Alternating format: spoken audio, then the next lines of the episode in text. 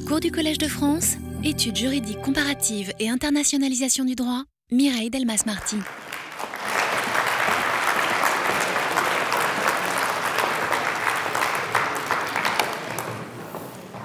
Bonjour.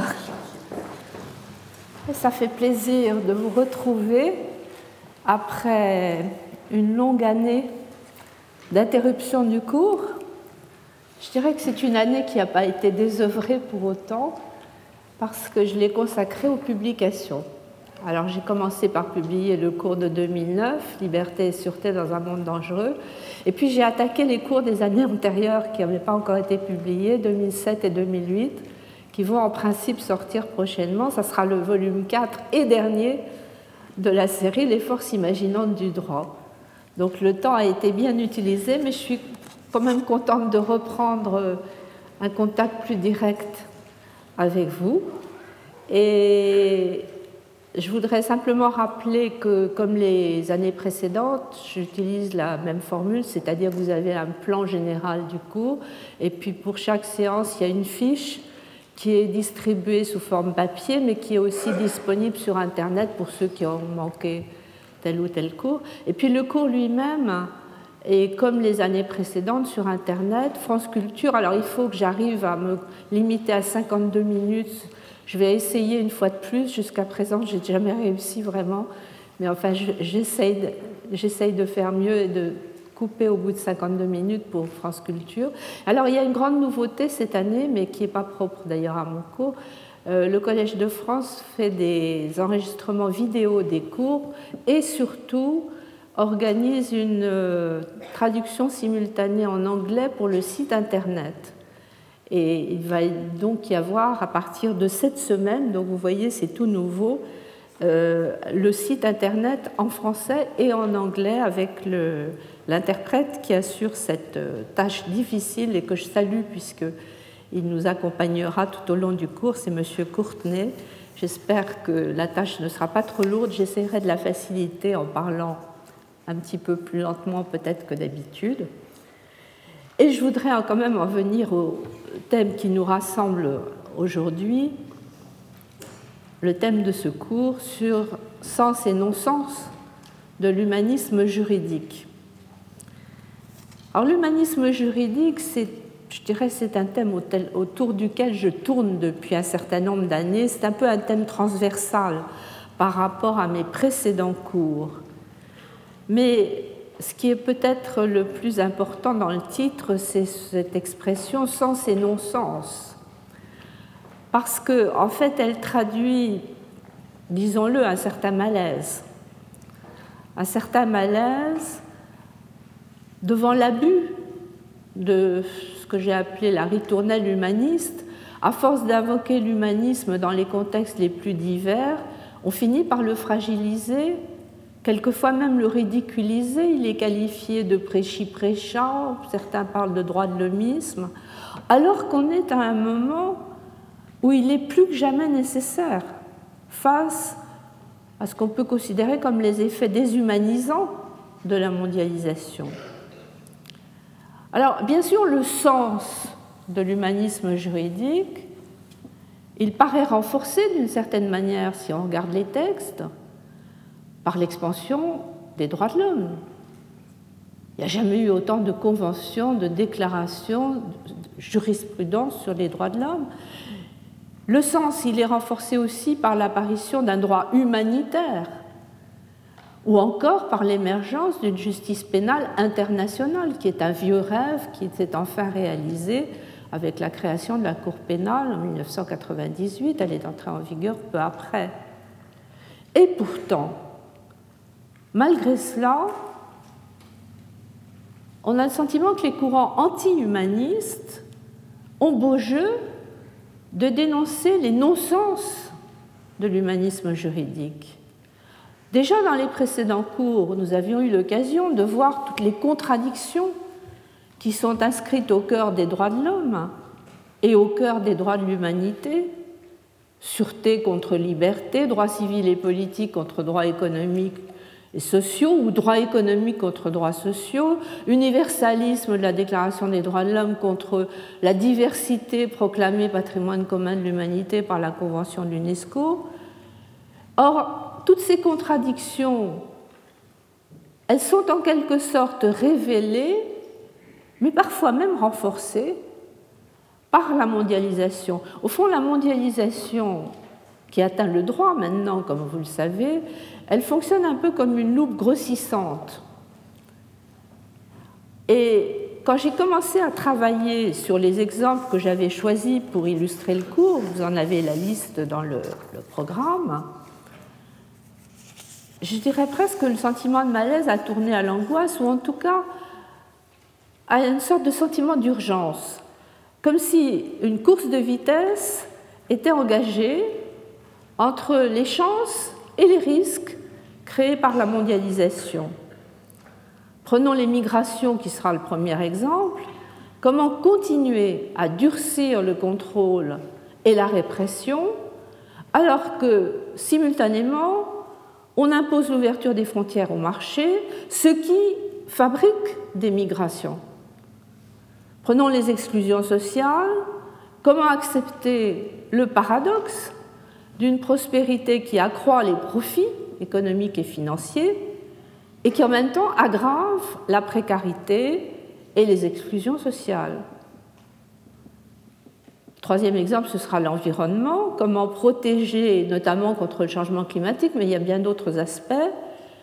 Comment protéger l'environnement alors que l'impératif développement-compétitivité est une dissuasion pour les États. Les États sont dissuadés de s'engager notamment pour le fameux après Kyoto, après, 1900, après 2012. Il n'y a pas encore d'engagement pris ni par les pays industrialisés ni par les pays émergents. Et si on regarde maintenant du côté du droit pénal, je dirais qu'il n'est guère mieux loti, malgré la création d'une Cour pénale internationale qui est supposée avoir un effet préventif eh bien, les crimes dits les plus graves, c'est-à-dire ceux du statut de la Cour, persistent et ils risquent de persister encore longtemps tant que le dispositif ne s'appliquera ni à l'agression, il y a eu un débat pour introduire le crime d'agression, il y a une définition qui a été donnée, mais c'est renvoyé à plus tard pour la mise en œuvre, ni au pillage des ressources de certains pays par les multinationales, ce qui provoque la commission de ces crimes. Enfin, ce sera le dernier exemple dans le cours, comment faire pour que les techniques, les technologies dites nouvelles ne conduisent pas à une sorte de formatage de l'espèce, là je pense surtout aux biotechnologies, ou ne conduisent à une société de surveillance, là je pense au numérique, mais créent au contraire une vraie société de l'information démocratique qui renforcerait la responsabilité de chacun. Bref, la question que je voudrais me poser, c'est comment faire pour redonner sens à ce mythe de l'humanisme juridique qui ressemble trop souvent à une mystification. On glisse facilement de l'un à l'autre. Alors il est vrai que les mythes ont la vie dure, et c'est Roland Barthes, il y a pas mal d'années maintenant, qui expliquait combien il est difficile de réduire le mythe de l'intérieur, car ce mouvement qu'on fait pour euh, s'en dégager, le voilà qui devient à son tour la proie du mythe. Le mythe, disait-il, peut toujours en dernière instance signifier la résistance qu'on lui impose. Alors le mythe de l'humanisme juridique, s'il a jusqu'à présent résisté, c'est précisément parce qu'il a une capacité à se métamorphoser d'une époque sur l'autre. Mais cette fois-ci, au XXIe siècle, il me semble que la déconstruction ne vient pas seulement de l'intérieur des courants de pensée anti-humanistes, mais elle vient aussi de l'extérieur, ce qu'on pourrait appeler un anti-humanisme euh, marchand, combiné d'ailleurs au post-humanisme des nouvelles technologies. Et il n'est pas sûr que le mythe survive à la mondialisation. Alors, au fond, l'hypothèse que je forme et que je voudrais développer tout au long du cours, c'est que pour redonner sens à l'humanisme juridique, il faudra inverser le mouvement. Il faudrait réussir à transformer le mythe qui renvoie au passé en une sorte d'utopie qui ouvre des futurs possibles. Et c'est pourquoi j'ai placé l'introduction entre mythe et utopie, l'humanisme juridique entre mythe et utopie.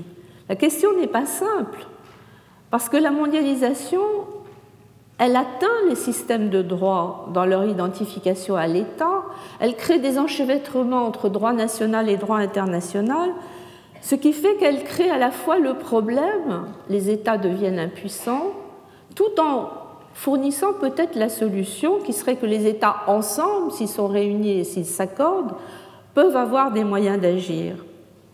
Alors là, cette question est si complexe que j'ai choisi de consacrer deux semaines à cette introduction.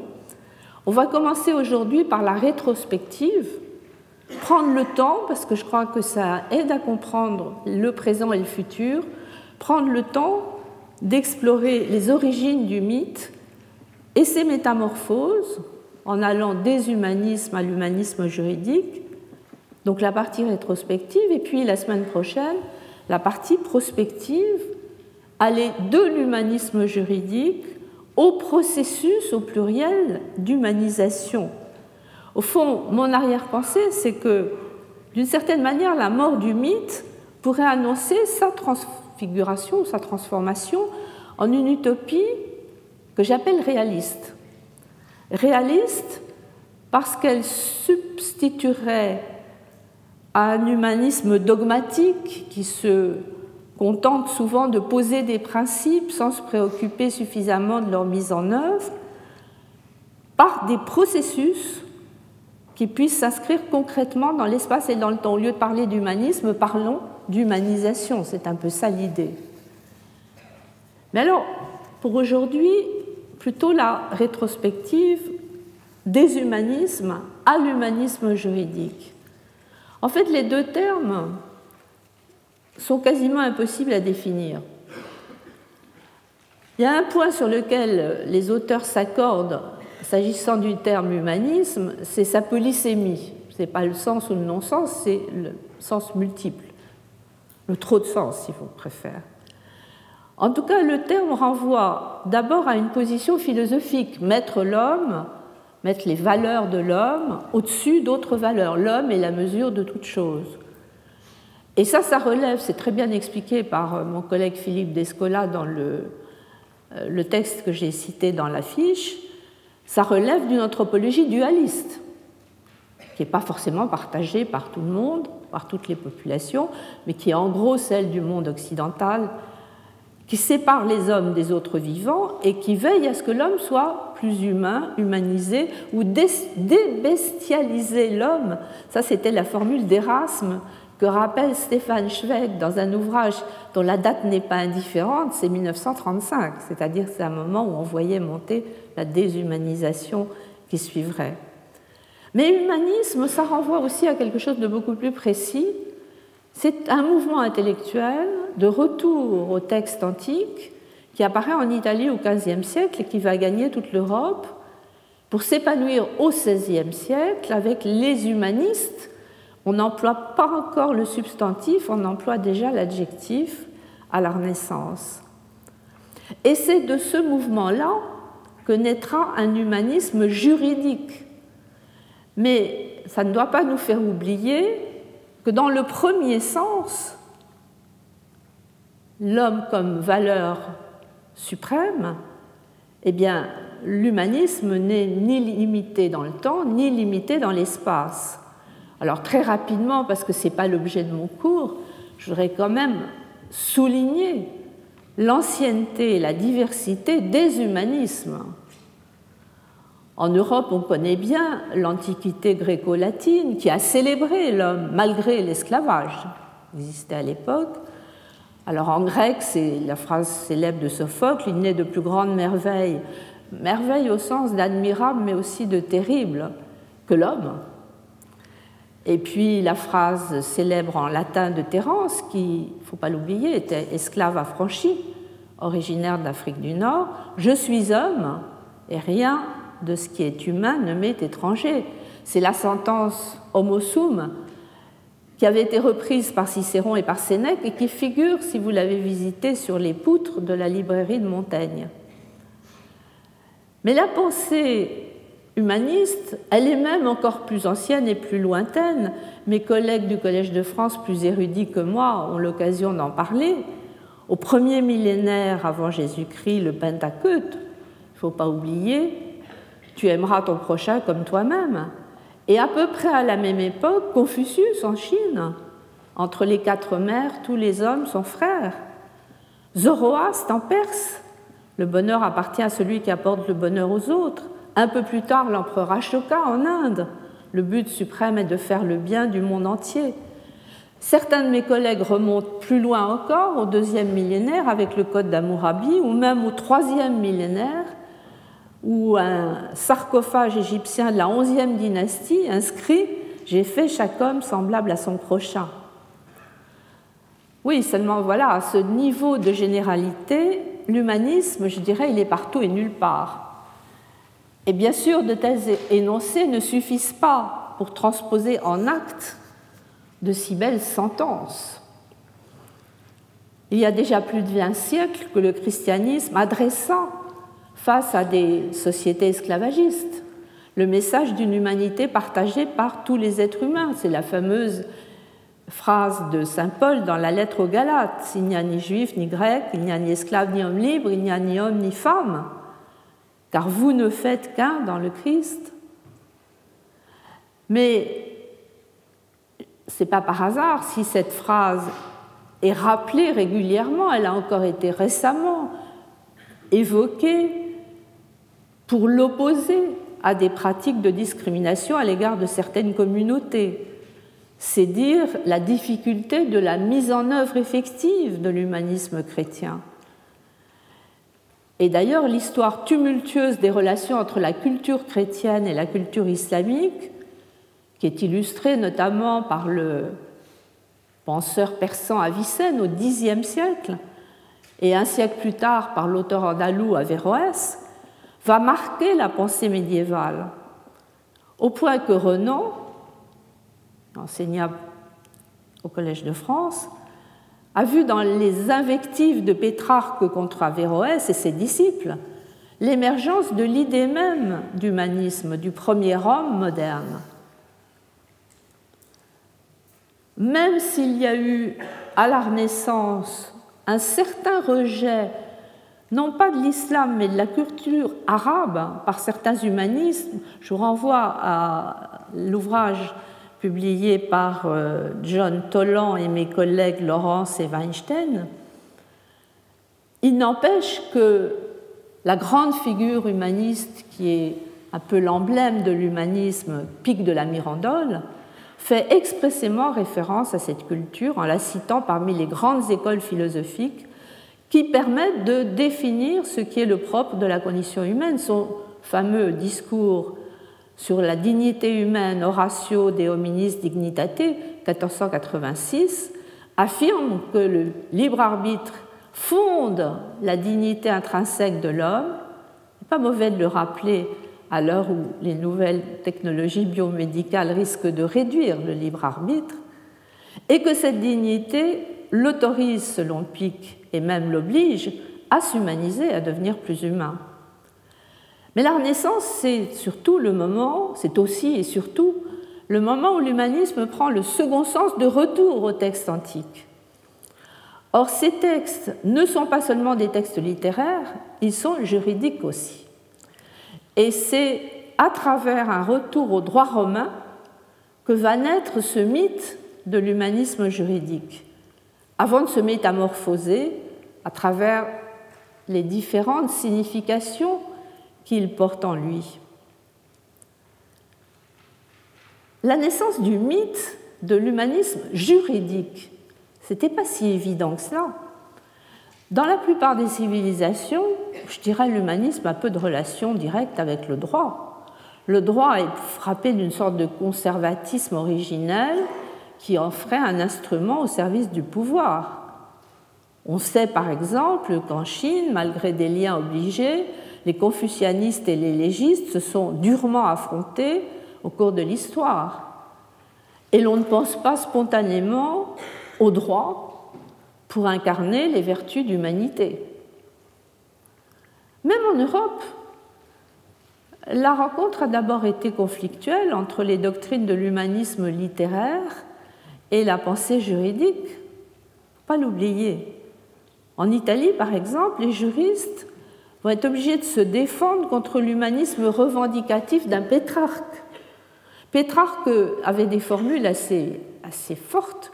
Il refusait, disait-il, de mêler les douze tables aux neuf muses. Il refusait de rabaisser son esprit des soucis célestes au bruit des tribunaux.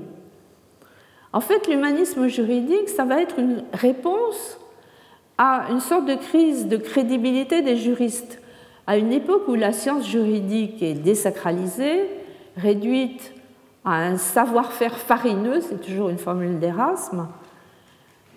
En fait, les critiques, elles portent en grande partie sur la méthode et sur l'enseignement du droit, et elles expliquent l'ambiguïté originelle, fondatrice de ce mythe de l'humanisme juridique, parce que il est marqué à la fois par un retour au droit romain, qui ouvre la voie d'une pensée juridique plus rationnelle, qui se veut plus rationnelle, et puis un appel à travers la raison humaine qui porte vers une ambition universaliste. Si on dit la raison humaine, cette rationalité, elle doit être universelle. Ce qui fait que même si la naissance du mythe est circonscrite dans l'espace et dans le temps, en gros la Renaissance en Europe, son influence va marquer durablement la pensée juridique occidentale, mais plus largement le droit international. Parce que précisément au nom de l'universalisme, l'Occident va avoir tendance à imposer sa vision au droit international. C'est ce que lui reproche d'ailleurs le professeur japonais euh, Onuma Yasuaki, qui était venu il y a quelques années donner des conférences sur sa vision intercivilisationnelle des droits de l'homme et qui vient de publier un ouvrage dont je vous ai donné la référence. Mais je dirais, dès sa naissance, l'humanisme juridique porte en lui ses faiblesses. Car le rationalisme attaché au retour au droit romain est idéalisé, c'est un droit romain au fond réinventé, et l'appel à l'universalisme sera très vite contesté. Alors le retour au droit romain, il est incarné notamment en France par des humanistes formés au droit. Et au premier rang d'entre eux, Guillaume Budet, il faut saluer tout particulièrement puisqu'il fut l'inventeur du Collège de France. Il a souvent été présenté comme le père de l'humanisme juridique. Il est dommage que nous ne puissions pas tenir ce cours dans l'amphithéâtre Guillaume Budet pour des raisons pratiques, mais ce serait intéressant de savoir, avec 500 ans de distance, ce qu'il penserait de ce qu'est devenu l'humanisme juridique aujourd'hui. Il faut bien sûr citer aussi Montaigne, qui était conseiller au Parlement de Bordeaux, et pensez que dans Rabelais, le principal personnage de Pantagruel, il étudie, il étudie le droit à l'université de Bourges. Et l'université de Bourges, c'était la seule à s'être alliée à ce courant humaniste qui remettait en cause la scolastique des universités médiévales. Alors, d'emblée, la rencontre des juristes avec l'humanisme littéraire va exprimer la volonté de retour à la pensée gréco-latine et au droit romain, qui avait été déformé, selon eux, par les glossateurs, les post-glossateurs. Mais d'emblée, cet humanisme tend aussi vers un rationalisme. La raison humaine n'est pas seulement la raison divine. Alors, contemplant ces travaux, l'historien, le, philosophe en même temps du droit, Michel Villet, considère que le retour au droit romain et aux doctrines de l'Antiquité est la principale originalité de l'humanisme juridique au XVIe siècle. Et pourtant, il reproche à ces juristes humanistes de manquer du sens de l'histoire. Il leur reproche d'avoir châtré le droit romain, d'avoir rêvé en fait d'un droit romain immuable d'application universelle, parce que fondé sur les principes de la raison intemporelle qui n'était pas le vrai droit romain. Je pense que c'est un reproche excessif dans le cas de Guillaume Budet, que je défends vigoureusement. Son érudition est reconnue, notamment dans ses travaux sur les pandectes, où il a vraiment fait la chasse aux erreurs, extrapolations. Mais il faut dire qu'en même temps, Budet, il est particulièrement critique, voire féroce pour les juristes. On le voit dans la lettre qu'il a envoyée, qui est publiée euh, dans l'ouvrage, la lettre qu'il avait envoyée à l'ami qui lui avait offert le fameux ouvrage de Thomas More, L'Utopie. Et il avait écrit à son ami pour lui dire son enthousiasme pour un auteur qui osait dénoncer la flagornerie des gens de droit, la justice pervertie. Un auteur qui décrit les gens de justice comme des vautours qui fondent sur les citoyens naïfs ou des experts en formules toutes faites. Et pour terminer sa lettre, Budet s'indigne que ces conseillers d'un droit controverti, perverti et inverti soient regardés comme les pontifes de la justice et de l'équité. Alors la lettre est tellement vigoureuse qu'elle est donc publiée euh, avec l'épigramme d'Erasme, d'ailleurs, dans l'édition de 1518. En tout cas, on comprend que le renouvellement de l'enseignement du droit, lancé par Budet et d'autres, des juristes comme Baudin en France, Altusius en Hollande, exprime en même temps un humanisme tourné vers l'avenir qui annonce le rationalisme de l'école moderne qui suivra. Au fond, l'apport essentiel, c'est une remise en ordre systématique du droit, une volonté de rendre le droit accessible au plus grand nombre. Le droit était devenu un charabia auquel personne n'avait accès. On dirait aujourd'hui, au fond, qu'il cherchait à le démocratiser. Alors, après tout, peu importe. Peu importe qu'ils aient idéalisé le droit romain, qui d'ailleurs a varié lui-même d'une époque à l'autre. Peu importe qu'ils en aient fait un grand récit plus proche du mythe que de l'histoire.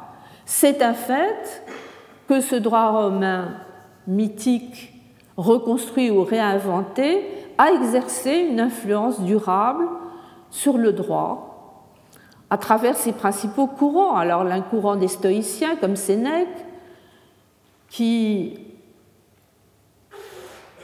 conduit au rationalisme, puisqu'il considère que la nature spécifique, c'est la raison, mais il y a aussi les courants plus sceptiques, comme Cicéron, qui va engendrer un certain conformisme positiviste, et puis il y a les courants forme d'épicurisme, qui n'est pas indifférente dans l'évolution du droit, car elle conduit à réduire le juste à l'utile, d'où les conséquences sur la pensée matérialiste, qu'il s'agisse du matérialisme historique, l'école des économistes anglais, qui va marquer la pensée de Marx. N'oublions pas que Marx avait été l'auteur d'une thèse sur Épicure. Et réduire le juste à l'utile, ça nous conduit tout droit à l'ultralibéralisme. Mais en fait, c'est plus tard que les courants vont se séparer. Car c'est d'abord l'appel à la raison humaine et à son ambition, ou peut-être sa prétention, faudrait-il dire, universaliste, qui va dominer l'humanisme juridique, même si cet universalisme se trouvera très vite contesté. Alors l'appel à la raison humaine, on le situe surtout en France, plus encore qu'en Italie, car en France, ça va permettre de valoriser la science juridique à mesure que l'on veut affirmer, le politique et le juridique s'entrecroisent toujours, l'activité légiste législative du roi. Et à cette époque, au fond, l'humanisme juridique, c'est d'abord un supplément d'âme pour les juristes. En même temps, il y a des historiens comme euh, M. Gilly, par exemple, qui pensent que euh, le terme a aidé en France à désitalianiser ou à déboloniser le droit commun par référence à Bologne, capitale du droit romain. En tout cas, ce mouvement accompagne une montée en puissance des juges et des parlementaires. Il y a des chiffres qui sont donnés par les historiens. En 1443, au Parlement de Toulouse, presque tous les membres étaient docteurs de l'université. En 1610, entrait le dernier membre de l'université. Donc à partir du XVIIe siècle, les grands systèmes juridiques qualifiés d'humanisme naissent plutôt en dehors de l'université, avec des gens comme Baudin, procureur du roi en France, ou le Hollandais euh, Grotius, qui est mêlé de très près à la vie publique, qui participe aux relations internationales. C'est lui le grand nom qu'on cite toujours à travers son fameux traité de droit de la guerre et de la paix, 1625. Il faut dire qu'il avait 20 ans plus tôt, comme jeune avocat, été consulté par la Compagnie des Indes et ça l'a amené à cet ouvrage qui aura une influence immense et qui gardera cette influence malgré beaucoup de critiques. Il y aura les sarcasmes de Voltaire, il y aura, les critiques plus pointues de mon prédécesseur au Collège de France, enfin mon lointain prédécesseur, Eugène Lerminier, qui avait donné un cours d'histoire des législations comparées dans les années 1830 et qui considérait que Grotius était très confus, c'était un amalgame euh, qui mêlait du droit public, le droit civil, le droit des gens, le droit canonique, il était très critique. En revanche, Michel Villet, lui, considère que c'est le prince de la science juridique moderne et surtout rappelle, et c'est le point important pour notre sujet, que Grotius a été l'inspirateur de l'école du droit naturel. Il n'a pas créé, il n'a pas inventé le droit naturel, mais sa culture humaniste a contribué à l'essor de cette école parce qu'elle a permis de laïciser cette doctrine. Il déduit les règles de droit de la nature des hommes et donc leur source n'est pas externe, elle est dans l'homme, elle est dans sa raison, même si au XVIIe siècle la raison reste largement christianisée. Alors ce qui se passe après lui, c'est important, après Grotius et procédant de Grotius, va se développer l'école du droit naturel, au sein de laquelle naît le droit international classique, le fameux droit de la nature et des gens, qui est adopté par les puissances européennes et qui est en même temps théorisé par des juristes comme Pufendorf, Wolff et plus tard Vattel. Alors la nature et les gens, c'est gens, c'est le mot latin qui renvoie au peuple en fait. C'est pour ça que le droit de la nature et des gens, c'est le droit international, le droit entre les peuples. Ce qui est intéressant dans un ouvrage comme celui de Vattel, 1758, c'est qu'il privilégie la paix sur les questions de justice et de juste cause.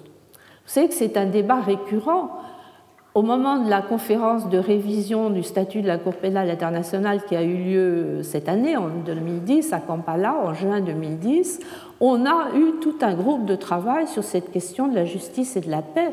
Est-ce qu'il faut faire passer la justice avant la paix ou est-ce qu'il faut au contraire privilégier les procédures de paix, de réconciliation sur les procédures Ce n'est pas, pas une question nouvelle. Or, va-t-elle fait passer la paix avant la justice?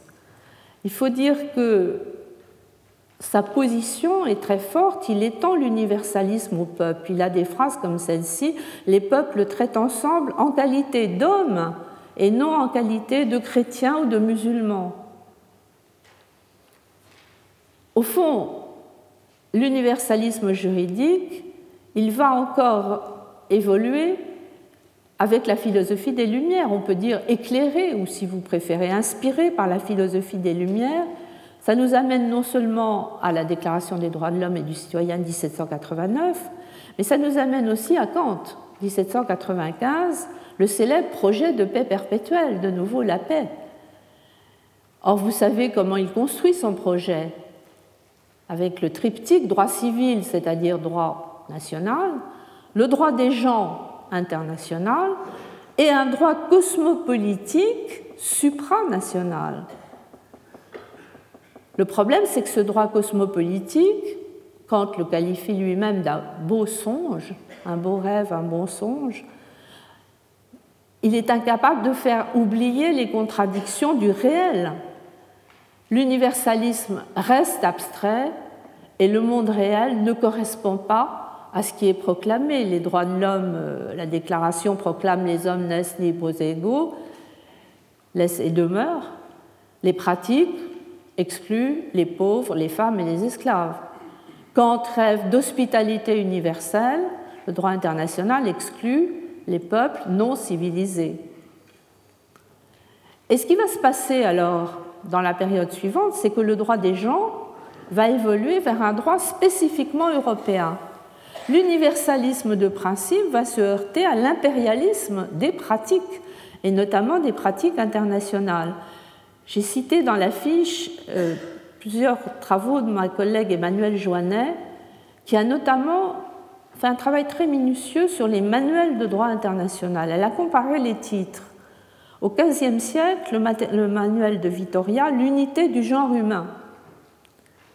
17e et 18e, on a le droit de la nature et des gens, Pufendorf, Vattel. Et puis on bascule vers la fin du 19e siècle, au courant du 19e et fin du 19e, vers un précis d'un Autrichien Kluber, droit des gens modernes de l'Europe. C'est plus le droit des gens, c'est le droit des gens modernes de l'Europe. Et avec le russe Martens en 1882, droit international actuel des peuples civilisés. Vous voyez ce que devient l'universalisme. Alors, on garde en arrière-plan le mythe d'un humanisme rationnel et universel, mais c'est relégué sous forme d'un droit théorique, c'est le, droit tel qu'il devrait être. Donc il ne faut pas s'étonner qu'à la même époque, il y ait des critiques qui se durcissent et qui disent oui, mais le droit tel qu'il est ne ressemble pas à ce droit universel. Alors la critique de Karl Marx est connue. Il s'attaque aux droits de l'homme en invoquant les droits sociaux qui impliquent l'abolition de la propriété privée et de l'argent afin de réintégrer l'homme et la vraie valeur des choses. Alors, il y a un texte de Marx qui est dans, la, son avant-propos à sa critique de la critique critique, 1845. Il a cette formule, il parle de l'humanisme réel, qui n'a pas d'ennemi plus dangereux en Allemagne, écrit-il, que le spiritualisme ou idéalisme spéculatif qui met à la place de l'homme réel la conscience de soi ou l'esprit. Mais il n'est pas le seul. Il n'est pas le seul, même les juristes critiquent les dangers de l'engouement pour l'abstraction. L'Herminier, dans son cours, est très virulent contre l'abstraction tournant sur elle-même, à laquelle il oppose l'homme en action et ce qu'il appelle l'homme-société. Dans la vie de l'humanité, homme et société sont la même chose. Alors, il ne renonce pas à l'universalisme, mais il le renvoie plus tard. Il le renvoie à plus tard et dans l'immédiat, il va contribuer au contraire à la nationalisation de la science juridique. Et là, j'ai donné plusieurs références dans la fiche. Ce qui fait que par la suite, les juristes, abandonnant tout discours universaliste, vont ouvertement en venir, et il ne faut pas l'oublier quand on parle de l'humanisme juridique, ils vont en venir à défendre les colonisations sans renoncer pour autant à l'idéal humaniste. Il suffit de camoufler les visées impérialistes au nom de la mission dite civilisatrice, à laquelle d'ailleurs je pense beaucoup croient sincèrement. C'est ainsi qu'on va voir changer de signification le mythe de l'humanisme juridique et amorcer ce que j'ai appelé ces métamorphoses. En fait, L'histoire n'est pas linéaire. Dès la Renaissance, les humanistes avaient dû concilier l'universalisme avec les guerres de conquête. La colonisation était déjà défendue au nom de la civilisation. Christophe Colomb, par exemple, croit dans la victoire universelle du christianisme. Et dans la fameuse controverse de Valladolid dont nous avions parlé dans le cours il y a deux ans, Sepulveda, humaniste espagnol, s'oppose à Las Casas en soutenant que les Indiens sont des esclaves par nature, esclaves par nature. Finalement, la conclusion sera plutôt favorable aux Indiens. Mais dès la Renaissance, le conflit existe. Le problème, c'est qu'au XIXe siècle, ce sont les juristes qui vont renoncer à l'universalisme. De la nature humaine, on passe à la nature civilisée. De la raison humaine, on passe à la conscience civilisée. En fait, c'est une façon de justifier la grande vague d'expansion coloniale européenne, et ce sera la première métamorphose d'un humanisme qui rime dès lors avec impérialisme. Ce qui encore aujourd'hui alimente certains courants anti-humanistes. Mais les excès même de ce, cet impérialisme vont susciter un réveil, un réveil de l'universalisme, pourtant impuissant à contrer la montée des nationalismes. Le réveil, ça se fait après la Première Guerre mondiale, et on sait bien ce qui se passe entre les deux guerres. Malgré ce réveil de l'universalisme, impuissance à contenir la montée des nationalismes. Ce qui fait qu'on arrivera à la deuxième métamorphose qui conduit tout droit à la déshumanisation de la Deuxième Guerre mondiale. Alors d'abord, l'humanisme devient synonyme d'impérialisme. C'est facile, on utilise des formules comme nation civilisée qui permettent d'entériner la discrimination entre États, qui permettent donc de légitimer l'appropriation des terres et la gestion des territoires, c'est-à-dire l'extension du système économique, le droit d'occupation, les systèmes des mandats, les systèmes des tutelles. Alors que des juristes comme Wolf ou Vattel avaient privilégié le respect absolu de la souveraineté de chaque État pour garantir la paix et la stabilité, eh bien la paix va passer au second plan. Je disais que chez Vattel, elle passait avant la justice. Là, elle va passer au second plan. Il faut bien justifier les conquêtes. Et donc l'idée de justice sera constamment postulée comme l'ultime idéal pour le droit des gens. Et là, on retrouve, on, imagine déjà ce qu'on retrouve aujourd'hui, toute la discussion pour savoir si on arrivera ou non à criminaliser l'agression. On a réussi, comme je vous le disais, à la définir à la conférence de Kampala il n'y a pas longtemps, en juin dernier, mais la mise en œuvre du crime d'agression est renvoyée à plus tard. Et à l'heure actuelle, il y a toutes les ambiguïtés que vous connaissez sur euh, le droit d'intervention humanitaire. Alors à l'époque, les manuels de droit international ne reconnaissent que très rarement un droit d'intervention pour imposer ce qui serait la civilisation européenne. On n'a pas encore inventé l'intervention humanitaire, mais la guerre n'est pas disqualifiée d'un mal nécessaire, et surtout le droit d'occupation des territoires dits sauvages est entériné. Il est notamment entériné pour l'Afrique à l'occasion d'une grande conférence, qui est la conférence de Berlin 1884-85, inaugurée par Bismarck. L'objectif était très clair, c'était d'éviter les conflits et les rivalités entre anciennes et nouvelles puissances coloniales, et en même temps de faciliter à toutes ces nations l'abord de l'intérieur de l'Afrique. Il ne faut pas oublier que dans les territoires occupés, la guerre était qualifiée d'action de police intérieure et l'humanisme invoqué pour tenter de masquer la violence des conquêtes.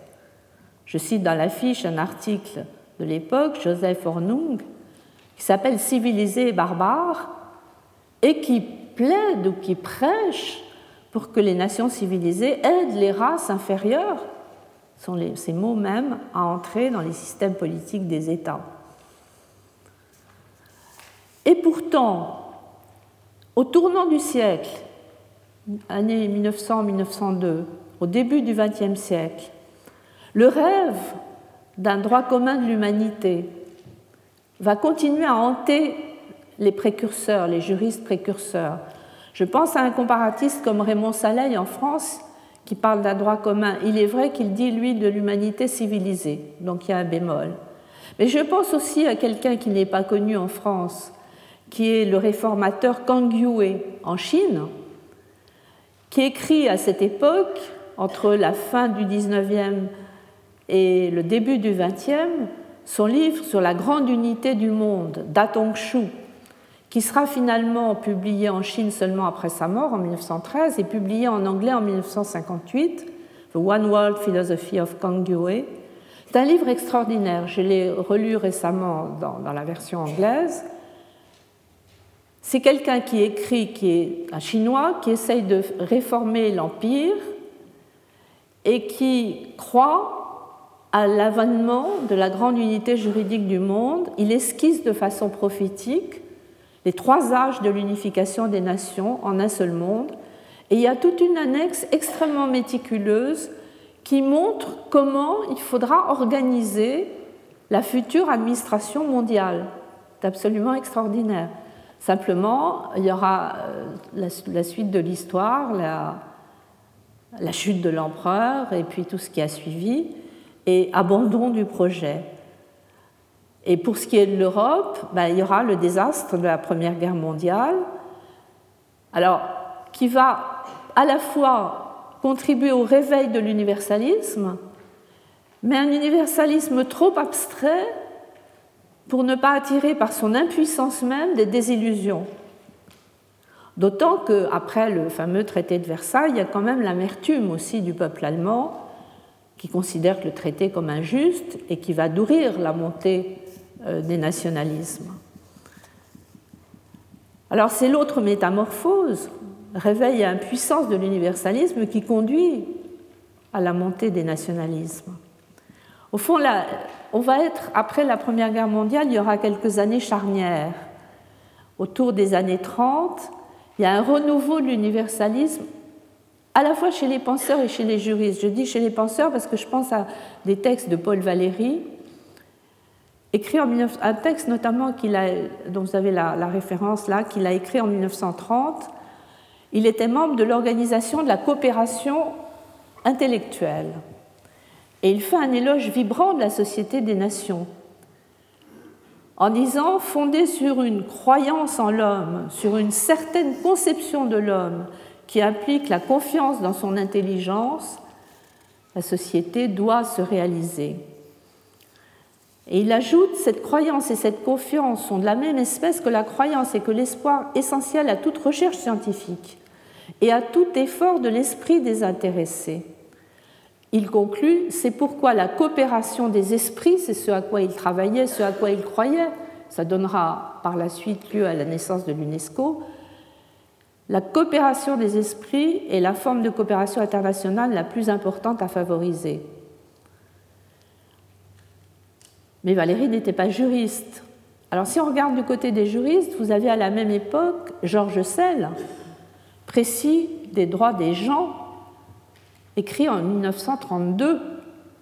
Alors dans la préface de ce précis, il explique qu'il faut prendre l'expression droit des gens dans le sens direct, c'est-à-dire ce n'est pas le droit des peuples, c'est le droit des individus qui forment entre eux une société universelle. C'est plus un droit international, le droit international est dépassé, c'est le droit d'une société universelle. Il faut prendre le droit des gens comme gens au sens courant d'individus et pas au sens latin.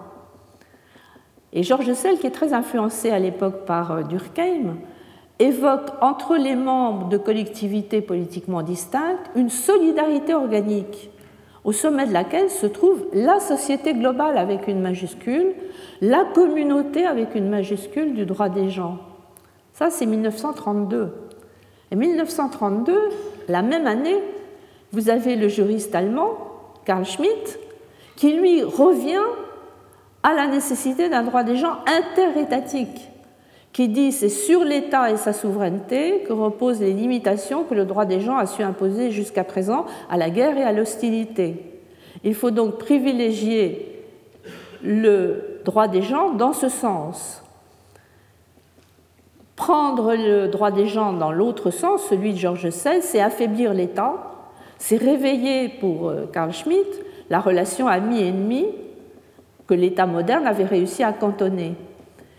Alors ça l'amène à une critique très virulente des faiblesses de la République de Weimar, qui va précipiter l'avènement d'Hitler, et ça l'amène aussi à être très critique pour la Société des Nations, prise entre, dit-il, entre garantie interétatique des frontières des États et société universelle dépolitisée. Carl Schmitt, on y reviendra un peu la semaine prochaine quand je parlerai des courants anti-humanistes, il est le farouche adversaire d'un humanisme, d'un universalisme fondé sur l'humanité. Le concept d'humanité, c'est un instrument idéologique, dit-il, particulièrement utile aux expansions impérialistes, et sous sa forme éthique et humanitaire, c'est le véhicule spécifique de l'impérialisme hégémonique. Donc voilà la renaissance d'un nationalisme ouvertement anti-humaniste. Mais ce qui est frappant toujours dans ces années 30, c'est qu'il n'y a pas, le, mouvement ne se limite pas à l'amertume de la défaite allemande et à la critique de juristes allemands comme Karl Schmitt, il y a un désenchantement plus général. Il y a un désenchantement qui va gagner peu à peu toute l'Europe. Et Valéry lui-même a perdu dans les années 30 la croyance et la confiance qu'il invoquait en 1930 en 1934, il fera un éloge de la dictature de Salazar et en 1938, à la veille de la guerre, il commence ses fluctuations sur la liberté par des termes extrêmement violents. Liberté, c'est un de ces détestables mots qui ont plus de valeur que de sens. C'est joliment dit, qui chante plus qu'il ne parle, qui demande plus qu'il ne réponde. Valérie, 1938. Alors dans un tel contexte, la fin de la Deuxième Guerre mondiale constituera un tournant radical. La guerre mondiale révèle des pratiques déshumanisantes de ces nations que l'on croyait civilisées, que l'on disait civilisées, qui avaient la mission de civiliser le reste du monde. Et on va adopter quelques grands textes. Alors c'est la Déclaration universelle des droits de l'homme et les conventions qui ont suivi, et là, l'humanisme juridique redevient universaliste, même si, petit bémol, on maintient dans le statut de la Cour internationale de justice l'expression de nation civilisée. Fort heureusement, on l'enlève dans le statut de la Cour pénale internationale. Mais surtout, au lendemain de la Deuxième Guerre mondiale, la vraie révolution, c'est que les droits de l'homme entrent dans le droit positif. On peut désormais condamner un État au nom des droits de l'homme, pour violation des droits de l'homme, principe que nous connaissons bien maintenant, particulièrement en Europe. On peut désormais, alors c'est plus théorique, mais la mise en œuvre commence à se mettre en place, un chef d'État en exercice au nom des droits de l'humanité, lorsque la Cour pénale internationale est compétente, elle peut condamner pour crime contre l'humanité. Donc il y a une sorte d'entrée dans le droit positif. Mais cette entrée dans le droit positif, elle ne résout pas la contradiction entre un humanisme qui est à la fois universaliste et nourri de la diversité du monde tel qu'il est, la diversité des sociétés telles qu'elles sont, des hommes tels qu'ils sont. Bien au contraire, j'en arrive à la question qui, qui terminera cette première euh, Premier exposé, c'est quand le mythe devient réalité, que se passe-t-il? Parce que c'est ce que nous vivons finalement depuis un demi-siècle. Alors que se passe-t-il? Ben, Les courants anti-humanistes, qui ne sont pas toujours autoritaires, on y reviendra la semaine prochaine, il y a aussi des courants protestataires, je pense au fameux texte de Foucault ou de Deleuze, les courants anti-humanistes, ils sont relayés chez les juristes par des courants critiques, critiques européennes, critiques américaines des dernières décennies. Le Critical Legal Studies, le mouvement d'études critiques américain, s'exprime haut et fort. En même temps, comme l'humanisme, sous la forme des droits de l'homme, est entré dans le droit positif, on a maintenant une jurisprudence. On a une casuistique jurisprudentielle. Et qu'est-ce qu'elle fait apparaître, cette jurisprudence? Eh toutes les contradictions qui sont les contradictions du monde réel. Alors, qu'il s'agisse des instruments de protection des droits de l'homme, on dira qu'ils servent à la fois de bouclier et d'épée pour la répression, c'est le titre d'un ouvrage publié en Belgique. Qu'il s'agisse du droit humanitaire, on nous dit c'est bien beau le droit humanitaire, mais le droit d'ingérence humanitaire devient parfois une guerre humanitaire. Quant au droit international pénal, c'est beau comme idée, mais il est soupçonné de partialité, voire de visée hégémonique, quand on découvre ce qui n'est pas faux, que les premières poursuites, toutes les premières poursuites lancées par le procureur de la Cour pénale internationale concernent l'Afrique. Alors maintenant, il commence à ouvrir des enquêtes sur d'autres parties du monde. On découvre que la globalisation économique pourrait précipiter la mort de l'humanisme juridique si elle devait conduire à l'ultralibéralisme au moment où la fin de la guerre froide, alors ça c'est pas c'est pas l'après-guerre, c'est 1989, va ouvrir la voie d'une globalisation du marché sans précédent. C'est là qu'on va voir naître l'anti-humanisme marchand. Et puis s'ajoute encore bah, les fameux attentats du 11 septembre 2001, le concept de guerre contre le crime, qui, combiné aux nouvelles technologies de la communication, pourrait bien contribuer à l'avènement d'une société de la surveillance, un anti-humanisme technologique, on pourrait dire. Mais tout cela n'est pas inéluctable. On est vraiment dans une période charnière là aussi. Et comme je vous le disais en, introduction, il y a une sorte de course de vitesse qui est engagée entre les chances et les risques, parce que simultanément, on voit émerger des tentatives de refondation de l'humanisme, qu'il s'agisse de certains philosophes néo-humanistes ou qu'il s'agisse de façon beaucoup plus pratique des technologies trans ou post-humanistes. C'est vrai que les nouvelles technologies, nouvelles entre guillemets, parce que toute technologie à toute époque est nouvelle, enfin on les appelle comme ça, comme le marché global, sont des phénomènes ambivalents qui peuvent ruiner l'humanisme comme ils peuvent aider à relever le défi. Ce qui fait que, pour terminer sur cette partie rétrospective, je dirais qu'il est sans doute trop tôt pour utiliser, pour appliquer à l'humanisme juridique l'expression que le professeur René Jean Dupuis appliquait à la, à la communauté internationale. Il situe dans un de ses livres dont vous avez la référence la communauté internationale entre le mythe et l'histoire. Alors ce serait une tentation de dire l'humanisme juridique entre le mythe et l'histoire. Je crois que n'en est pas encore là. On n'en est pas encore là, mais en revanche, on peut le situer entre la figure du mythe et celle de l'utopie. En disant peut-être, et c'est ce que j'essaierai de vous montrer la semaine prochaine, peut-être que la mort du mythe annoncerait une transfiguration au sens littéral, c'est-à-dire un renversement du passé vers un futur, un futur imprévisible, un futur non répétitif, et c'est une façon peut-être d'ouvrir les voies qui nous conduirait de l'humanisme juridique à ce que je préfère appeler des processus d'humanisation, redonçant aux ismes du dogmatisme pour essayer d'entrer dans les pratiques plus concrètes. Contentons-nous, ce serait déjà pas si mal, des processus d'humanisation. Alors, c'est ce que nous verrons la semaine prochaine sous le titre De l'humanisme juridique au processus d'humanisation. Ce sera la, deuxième partie de cette introduction un peu longue mais qui me paraissait nécessaire. Merci pour votre attention. Retrouvez tous les contenus du Collège de France sur www.colège-2-france.fr.